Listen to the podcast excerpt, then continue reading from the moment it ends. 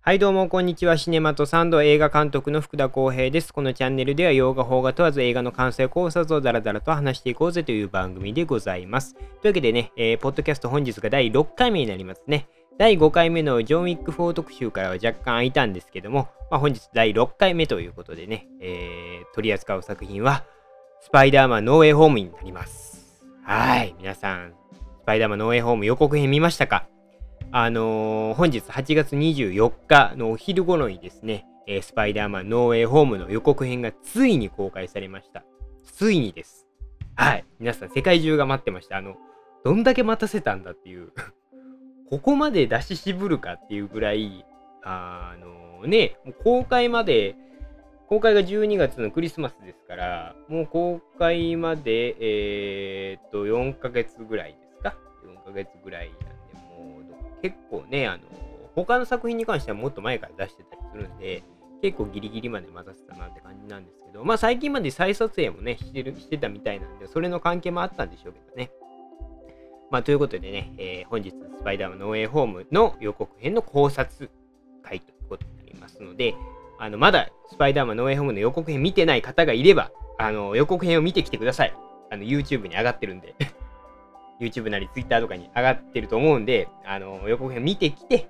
戻ってきていただければと思います。はい。というわけでね、早速予告編のね、本編の方に触れていきたいなと思うんですけども、いやーね、よく、まあ、順番に行きましょうか。あの、予告編ね、最初、ピーターと MJ が、あの、屋上みたいなところで喋ってるシーンで。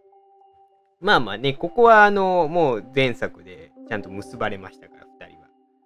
あのしかもね、この2人に関してはあの私生活でもあのリアルでもカップルになっちゃったっていう あのアメイジング・スパイダーマンの時もね、あのアンドリュー・ガーフィールドとエマ・ストーンがあのカップルになりましたけど、まあ、それと同じで今回もね、あのリアルでカップルになっちゃったっていう2人ですけども、いや、ここが喋っててで、いわゆるその正体がバレてしまって、まあ、学校だったりとかにね、あの報道陣が詰めかけたりとか、あとは自分のね、あの関係あるようなお友達だったりとか、名誉おばさんだったりとかっていうのが、いわゆるその取り調べ的なものに呼ばれてたりっていうシーンが序盤でしたね。いやー、かわいそう。本当にかわいそう。あのすごいよね。だって、エンドゲームでトニーを亡くして、で、一人で頑張るぞと思って、あのかと思えば、ね、あのミステリオに騙され、それでも立ち上がって、ミステリオを倒したと思ったら、ミステリオの偽映像によって、自分がミステリオ殺しのね、容疑をかけられてしまうという、恐ろしい苦難を与えますよね、彼に、ピーター・パーカーに。いやー、ねえそれでね、あのー、こう、困ったピーターは、なんと、ストレンジ先生のとこに行くわけですよ。いやー、やっぱ来たかと。あのストレンジはね、ずっと出てくるとは言われてたので、あのー、まあまあそういうちょっとピーターの問題解決のために力を貸すのではと言われてましたけども、なんとね、あの魔法を使って人々の記憶からスパイダーマンが僕だというその記憶を消してくれというオーダーでしたね。そんなことできるんだっていう。ただその、全員をいっぺんに消すだけで、例えば MJ の記憶だけ残すとか、名誉おばさんの記憶だけ残すとか、ネットの記憶だけ残すっていうことは、まあ、あの予告編を見る限りはできなさそうでしたね。うーん。結構ね、ほんで、危ない呪文みたいでね、あの、ウォンがめっちゃ止めてましたけどね、あれだけやるやるなよ、みたいな。やるなよ、やるなよって言われて、やらないよってやっちゃうっていう、トレンジ先生ややらかしおじさんでしたね。もうツイッターでもすでに言われてましたけど、やらかしおじさんって。あのー、今までのね、インフィニティサーガではどっちか言うとトニーがやらかしおじさんだったじゃないですか。あのー、お金持ちで、がゆえにというかね、あのー、まあ、発言とかもそうですけど、敵が多くて、敵を作ってしまう。で、それがゆえにいろいろね、馬ウルトロンの時とかもそうでしたけど、本当にこう、やらかしが多い人でしたけど、彼は。あのでどっちかというとそれを攻めるインフィニティ・ウォーの時に初めて会ってそれを攻めるストレンジでしたけどまさかの自分がやらかしおじさんになっちゃうっていうやるなよってウォンに言われて、言われたのにいう。いや、これね、絶対ね、モルド切れますよ。ね、あの、ドクター・ストレンジ1で、こう、ね、ストレンジと別れる形になってしまったモルドですけども、あのー、ね、そうやって自然の摂理を犯すようなことをすると、いつかお前痛い目に遭うぞと言って、もう、魔術師は多すぎるから消すべきだみたいなことを言って、ストレンジの前から姿を消しましたけど、彼がね、多分ね、もうこんなことをして怒りますよ。本当に。あの、彼の言う通りですよ。こんなことをするから、ねえマルチバスなんか開いちゃう、開いちゃ開いちゃうんだよと。いやーねそれでね、まあ、あの予告編のね、感じだとあれでマルチバースが、ストレンジの術のせいで、呪文のせいでマルチバースが開いてしまうということなんですけども、ここね、僕ちょっと思ったのが、あのロキの最終話で、マルチバースっていうか、まあ、分岐がめちゃくちゃ生まれるじゃないですか。で、いわゆるカーンをね、シルビーが倒してしまって、で、それをこう抑える者がいなくなったせいで分岐がめちゃくちゃ生まれてしまうという展開に最後なりましたけども、いわゆるその向こうの扉は、ね、マルチバースの扉が開いてしまって、で、ストレンジがいわゆるね、あの MCU の世界でのあの扉を開いてしまったがゆえにこう道が開通してしまったみたいなね、あの呪文を使うことで。まあだからそれがきっかけに引き金になってしまったんじゃないのかなというのが僕的にはこうそうなんじゃないかと思うんですけども。いや、なんでね、その、やっぱりそのロッキーのね、あの最終話のあの出来事はやっぱり響いてくるんじゃないのかなと思いますね。単純にそのストレンジの術だけでそんなマルチバースが開いちゃってその宇宙が不安定になるみたいなことはそんなことあんのかなっていうその力があってもそこまでなるもんなのかっていうって思うのでまあだからストレンジのね呪文プラスロキのあの分岐の結果がリンクしちゃったっていうことなんじゃないかなとは思いますけどね。はい。でね、えー、っと、マルチバースが開いてしまって、えー、っと、そっからはね、結構あの、結構カットがパッパッパッと変わっていって、あの、まあ、雷の、それこそ雷のカットだったりとか、ね、あの、ゴブリンの、あの、パンプキン爆弾のカット割カットが入ったりとかっていうので、もういわゆるその、ね、歴代ヴィランが今回結構出ると言われてますから、スパイダーマンのウェイホーム。まあ、それのちょっと伏線じゃないですけど、みたいなカットがめちゃくちゃ多かったですよね。まずあの、エレクトロのま電撃のカットだったりとか、あと、サンドマンみたいなね、砂嵐のカットもありましたよね。この、しかもね、その、気になるのが、ソニーさんね、あの、YouTube の方に、ソニーさんの公式の方で、えー、まあ、字幕、字幕入りの、あの、予告編がアップされてるんですけども、そこの概要欄のところにですね、結構親切設計な感じで、ソニー公式の YouTube の概要欄はですね、あの予告編の注目ポイントみたいなところをまとめてくれてるんですよ。2分何秒何々とか1分何秒何々みたいな感じでね。でそこにですよ、2分7秒、巻き起こる砂嵐とパトカーを直撃する電撃、右にはデイリービューグルの中継車が、2分20秒ピーターを背後から襲う大きな影、その攻撃は結界に阻まれると書かれてるんですよ。でしかもですよ、砂嵐、電撃、大きな影、この辺りをわざわざ強調して書いてるんですよ、こう。ね。ということは何かあるでしょう。ただの砂嵐じゃないですよ、これ多分。サンドマンですよね、きっとね。電撃はもうエレクトロですよ。もうあれ、彼しかいないですよ。で、エレクトロはね、一応あのー、アメイジング・スパイダーマン2からの引き継ぎで、ジェイミー・フォックスが演じてくれると言われております。ただ、コスチュームが、えっ、ー、と、アメイジング・スパイダーマン2の時は、ね、青の、てか全身が青々してましたけど、今回はあのジェイミー・フォックスのまんまなのかわかんないですけど、なんか黄色のね、コスチュームを着るとかね、あのいわゆるまあ、コミックのエレクトロですよね。あの感じを出してくれるのかと言われておりますけども、まあどうなんでしょう。今回は雷しか映りませんでした。で、その後、まあ、サンドマン、エレクトロ。で、大きな影っていうのが、これがね、まあ予告編これ停止してね、画像結構、あの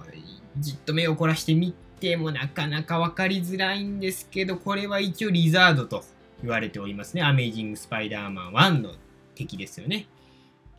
うーん、コナーズ教授ね。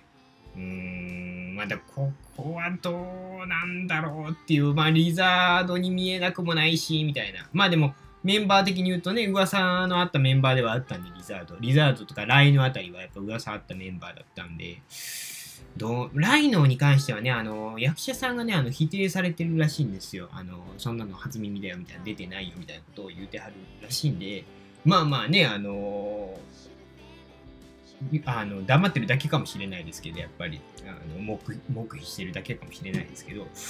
ライノの可能性ないのであればリザードなのかなと。で、まあ、パンプキン爆弾、グリーン、ゴブリン。で、オクトパスラストに登場と。いやー、これで5人ですよ。サンドマン、エレクトロ、リザード、グリーン、ゴブリン、オクトパス。あと1人来るでしょう。ねあの、シニスター6というね、あの、ヴィランたちが、えーと、6人集まるメンバーがある、あの、チームがあるんですよ。で、そのシニスター6っていうのを、まあ、実写化というか、あの、映画に落とし込もうってなった時に、まあ、順当にね、シニスター6の、あの、メンバーであるヴィランは、あの、それこそ、ね、あの、え、あの、バルーチャとか、あと、ミステリオとか、あの辺りはもうね、劇場、映画に出てきてるので、あの、全然組める要素はいっぱいあったんですけど、まあ、ここでどっち出すかですよね、6人目に。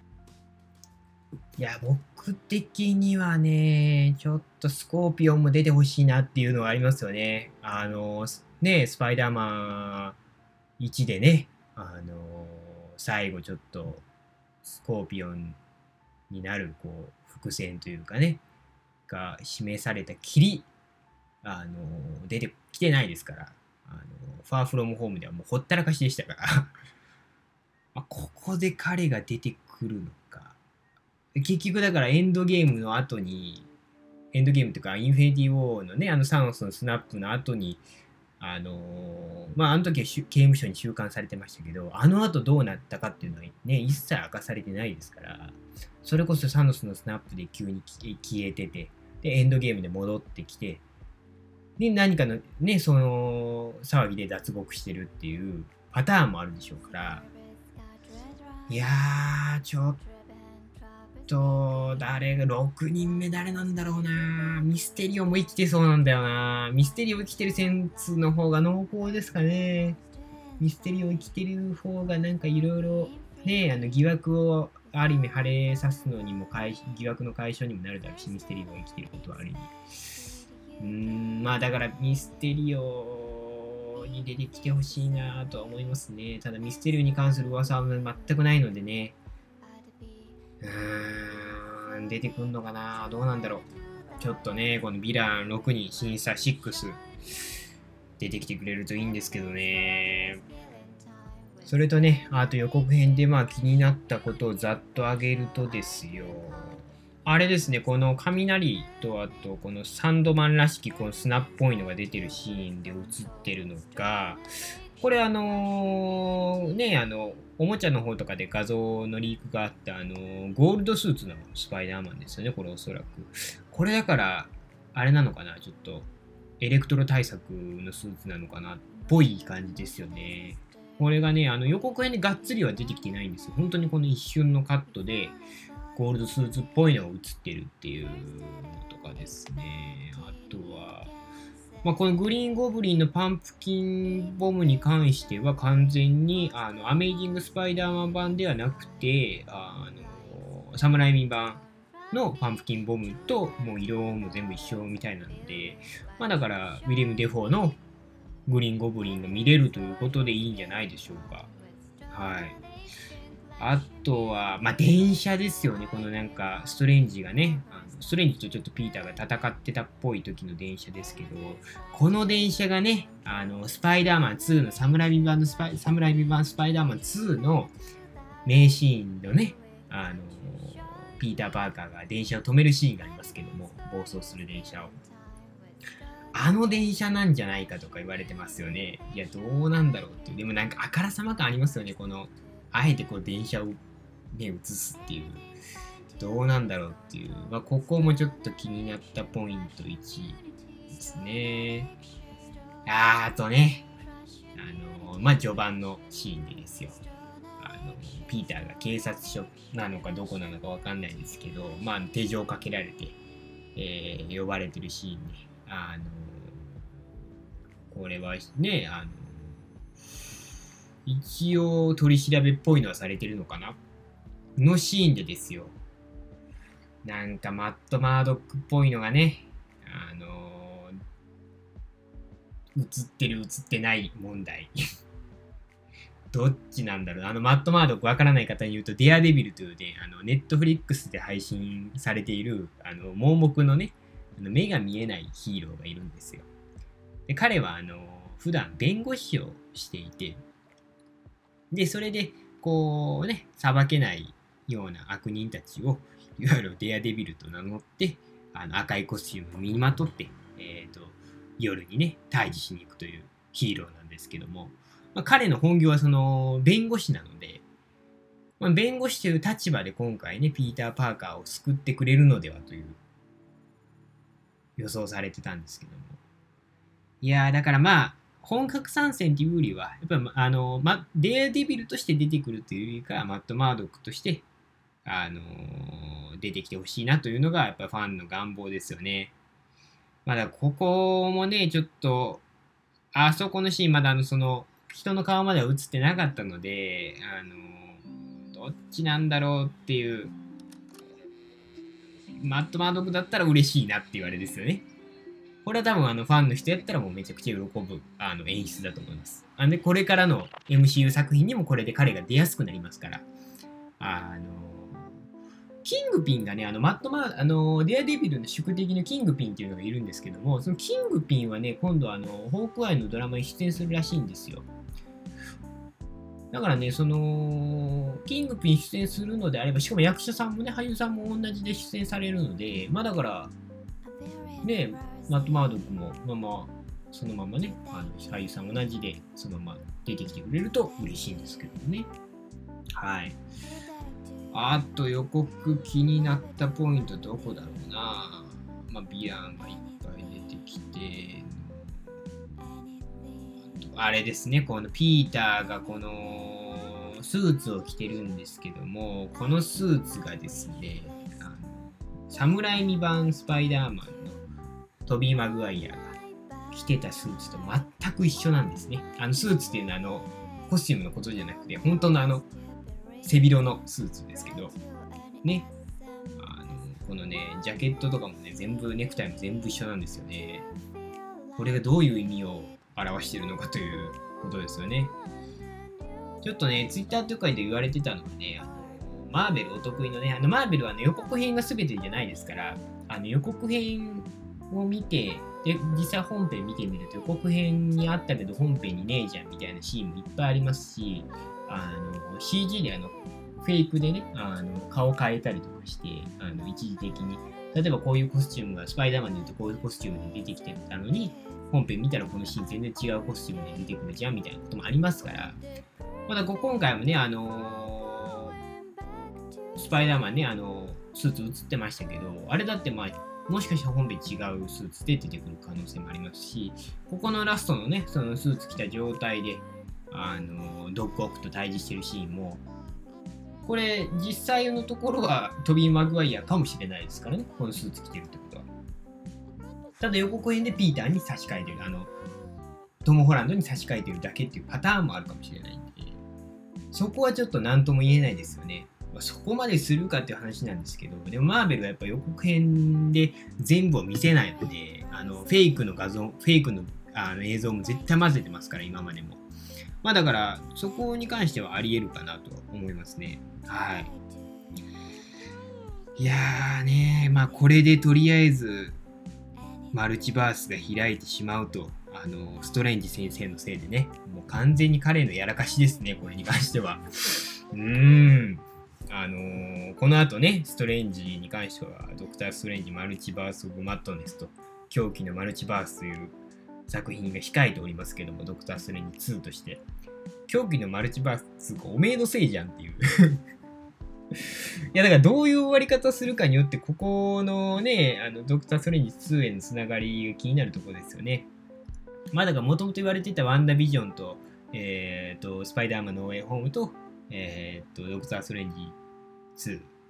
あ、ドクター・ストレンジ2に関しては、マルチバース3部作と言われてますから、ワンダビジョン、ワンダビジョンの影響、あ、だからワンダビジョンもね、あのワンダがあのドクター・ストレンジ2に出てきますから、結局まあ、ワンダビジョンはそこで生きてくるんだろうなという感じはしますね。いやー、ちょっと話がまとまってないですけど、ちょっともう、なんだろう、こう、頭がいっぱいで 頭がいっぱいで、本当に。まあ、とりあえず整理するとですね、今回、まあ、えー、スパイダーマンとストレンジが手を組んで、えーと、スパイダーマンのいわゆる見バレ問題を解決すると。で、みなみんなの記憶からスパイダーマンのことを消すというあの答えにたどり着き、それを実行しようとしたらですよ、ストレンジの術がマルチバースの扉を開いてしまい、それのせいか、そのもっと前から来てたかどうかわからないけど、過去のヴィランたちが、あのー、ね、サムライミ版の世界だったりとか、アメイジング・スパイダーマン全体のヴィランたちが、あのどんどんあの MCU の静止の世界にやってきちゃうよと。さあどうするピーターという物語ですね。あの予告編を見る限りでは。はい。まあ整理するとそんな感じです。まあだからね、ちょっと今後、もうでもね、気になるところがやっぱりアンドリュー・ガーフィールドとね、トビー・マグワイアここ2人ですよね、歴代スパイダーマン2人。ここ2人がまあ出るかどうかという、まあ出るでしょうという感じですけどね、まあ撮影現場でもちょくちょく目撃情報はあるみたいですし、まあ、そこ取っ払ったとしても、こんだけヴィランがね、歴代のヴィランが出てくるのであれば、ねえ、まあ、ドックとエレクトロが出てくるっていうのではまだねあれですけどそこにまだウィリアム・デフォーのグリーン・ゴブリンまで来るとなるといや確実にトビー・マグワイアは来るんじゃないっていう。ってことですよね多分。来ないと。来ないとおかしい。うん来てほしい。来てほしいな見たいなでねあのあのアンドリュー・ガーフィールドですよねまあ、彼もね、あのー、まあ、エレクトロと、もしリザードが出てくるのことがあるなら、もう確実に来るでしょう。もうだって、ね、サムライミ版と、ね、アメジング・スパイダーマン、ここ2つのヴィランが総集結するんだったら、もう来てね、2人がピーターに手を貸すという、まあ、2人ともピーターですけど、まあだからピーター・パーカーが3人見れるっていう展開はやっぱあってほしいですよね。ただね、やっぱりそのトム・ホランドのピーター・パーカーの物語とするのであれば、まあ、2人が来ちゃうと結構ね、助っ人としては心強いですけど、ピーターの成長という意味ではっていう部分はあるので、まあ、そういうとこで言えば、何ですかね、まあ、本心を言うと、3人が揃って協力し合ってこうねチームアップしてる姿っていうのは見たいですけどどちらかというとピーター・パーカートム・ホランドが一人孤軍奮闘してヴィランとねあのいわゆるゴブリンだったりとかそういうねオクトパス博士みたいなとこと戦って残りをこう別のところであのまあトビー・マグワイアとアンドリュー・ガーフィールド2人が協力してピーターのいないところであの戦ってくれるというかあのまあだからあそこ2人は顔を合わすけどピーターとは顔を合わさないぐらいの感じの方がいいのかなみたいな。結果的にその3人で敵倒してることにはなるけれどもピーターとしては一応心打ちはまあ孤軍奮闘1人で戦うという形にはなるじゃないですかそれで、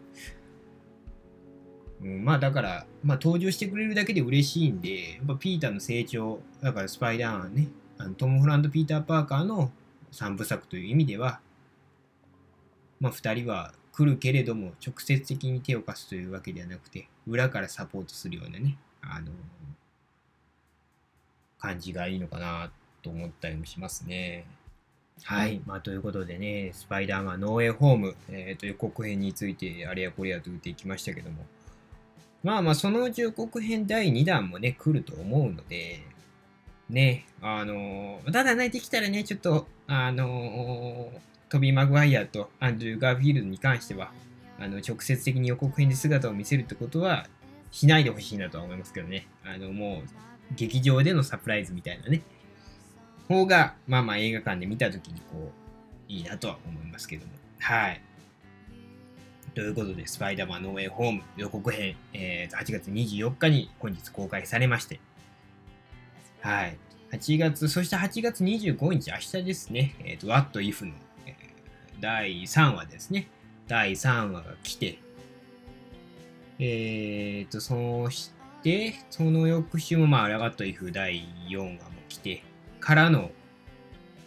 えー、シャンチーですか。シャンチーが来ると。9月3日ですよ、もうシャンチーね。いや楽しみですね。まあだからシャンチーがね、結構予告編でね、あのガンガンそのアクションシーンの動画を出しちゃってるんで、あの、まあそれだけその予告見てアクションシーンがかっこいいんで楽しみなんですけど、あそこまで出してほしくないなっていうのはありますね。そのスパイダーマンに関しては特に。まあだから本当にもうこの第1弾の予告だけでもいいんじゃないかなみたいな、もう楽しみなね、伏線要素がいっぱいありましたから。ね。まあ、そういう感じで予告編はしてほしいかなと思います。そしてシャンチーを楽しみに待ちたいと思いますよ。ここもね、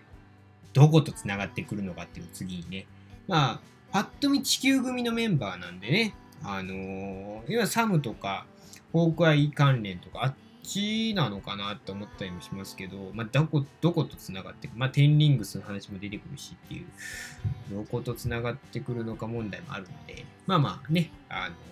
まあ、シャンチーに関してはまた劇場で見た後に、えー、と、感想動画を上げようかなと思っておりますので、えー、お楽しみにということで。はい。またね、ノーウェイホームに関しても新しい情報が出たりとか、あの、考察するようなね、あの、情報が出たらですね、またもう1本ぐらい、農園ホーム関連は公開までにですね、1、2本はね、あげるようなことがあるかなとは思いますので、またその時よろしくお願いいたします。そしてですね、えっ、ー、と、ポッドキャスト今回、まあ、第6回目だったんですけども、えー、予定では第7回目にですね、もっともっと先そっちを上げようかなと思ってたんですけども、あのー、YSP のジェットブレイク、ワイスプレッドスピードジェットブレイクか、スーサイドスクワット、この辺り見に行ったので、まあまあこの辺りのやつを第7回としてあげようかなと思ってるので、それもお楽しみにということで、数日中に上がると思います。はい。というわけで、えー、と、ポッドキャスト第6回スパイダーマンのウェイホーム予告考察でした。えー、シネマとサンド映画監督福田康平でした。ありがとうございました。